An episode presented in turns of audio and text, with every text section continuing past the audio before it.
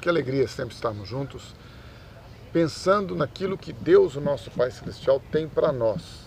E você e eu sabemos que Ele sempre tem o melhor para nós. Independente se nós estamos vivendo uma vida tranquila ou não, se estamos passando por dificuldades ou não, se estamos passando por situações de enfermidade ou se estamos com saúde, se estamos com recursos financeiros disponíveis e abundantes, ou se estamos, inclusive, não só tendo privações, como muitas vezes padecendo necessidades, porque isto, todos nós, essas situações, todos nós podemos viver. Ninguém está imune, ninguém está é, numa condição que esteja totalmente blindado e protegido de passar por situações difíceis na vida. Todos nós podemos enfrentar dificuldades. Não há ninguém que seja melhor do que ninguém. Como nós já temos pensado aqui muitas vezes, só o fato de eu achar que sou melhor do que o outro, isso já mostra que eu sou pior do que ele. Ou seja, a palavra de Deus nos ensina que em Cristo você e eu podemos ter a suficiência para que todas as nossas inquietudes, necessidades, todas as nossas é, ansiedades sejam supridas, supridas por Ele, não por causa dos nossos méritos, por causa da nossa religião, por causa da nossa pseudo-espiritualidade. Muitas vezes as pessoas acham que por terem uma religião, elas são espirituais. Deixa eu colocar algo que Jesus, ele sempre foi muito enfático. Se você ler o Novo Testamento, e em especial os evangelhos que relatam a vida de Jesus aqui entre nós, você vai perceber de maneira muito clara que Jesus tinha um confronto constante com os religiosos, nunca com os miseráveis, com os pecadores, com os necessitados, com aqueles que estavam vivendo em situações que os religiosos consideravam situações pecaminosas. Isto, em momento algum, justifica a situação daqueles que não são religiosos e estão vivendo em pecado. Não, porque a Bíblia diz que Deus encerrou a todos debaixo da desobediência para com todos usar de misericórdia. Quando eu falo a respeito desta questão da religiosidade, é para que você e eu fiquemos livres.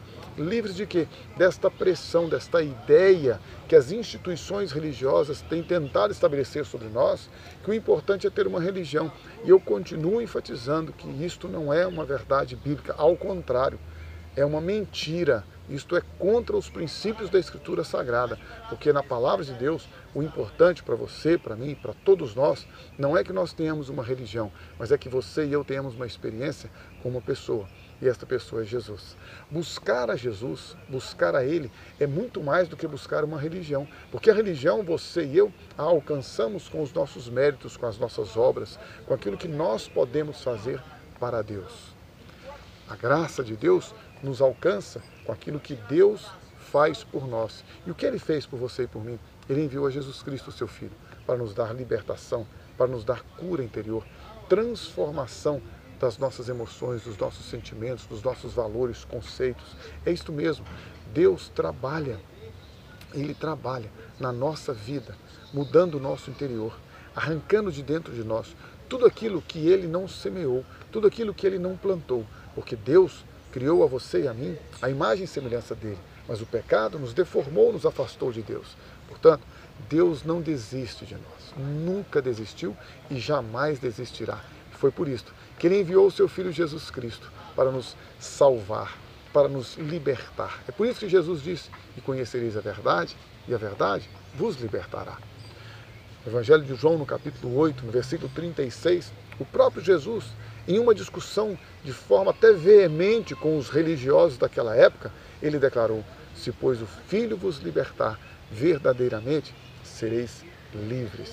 Libertação do pecado, libertação da natureza perversa, corrupta, maligna que você e eu herdamos de Adão por causa do pecado, por causa da desobediência voluntária, por causa da sua, da minha, da nossa rebeldia contra Deus e a sua palavra. Mas Deus não desistiu de nós, mesmo nós sendo rebeldes contra Ele. Ele enviou a Jesus Cristo, seu Filho. Insisto nisto, é Jesus. Ele é quem salva, Ele é quem liberta, Ele é quem cura, Ele é quem transforma, Ele é quem faz novas todas as coisas. Portanto, firme a sua fé, a sua esperança, não em uma religião, mas em uma pessoa, E esta pessoa é Jesus. Se você deseja realmente experimentar a graça regeneradora e transformadora do Senhor, não se esqueça: Jesus Cristo é o caminho, a verdade e a vida.